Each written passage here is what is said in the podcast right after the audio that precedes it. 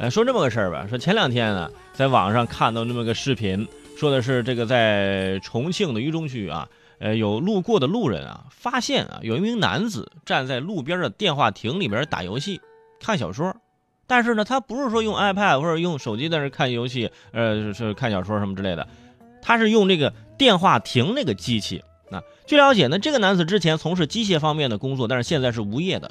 啊，他仅凭一个小工具对着电话亭一番操作之后，这个电话亭的显示屏便进入了联网状态。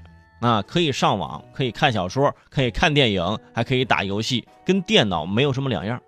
啊，因为自己没有手机，没有工作，于是每天就会来这个电话亭上网。附近的居民说了，两三年间，不管天气多冷多热，这名男子都会。坚持过来。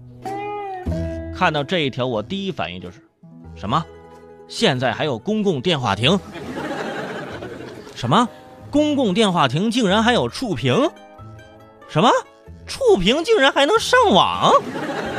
请问我是与时代脱节了吗？啊？因为在我的印象当中啊，这电话亭只有两种，一种是报废的，另一种是哈利波特去魔法学院的，是吧？所以，只要在路上看见那个电话亭，那就是一种年代感。有时候我我也会感慨，你说这电话亭怎么就落后了呢？怎么就没落了呢？啊，还要用投币啊，还要用电话卡，怎么就不能够与时俱进呢？那么跟跟潮流呢？怎么就不能扫码支付呢？大家想想是不是？很多朋友已经点头了啊！对对对对对个什么呀？对，有一天我突然想通了，你都用手机扫码了，你干嘛还用电话亭打电话呀？对，不是想想也是很厉害啊！两三年间风雨无阻，能让一个人如此自律，是坚持，是毅力，是网瘾，是吧？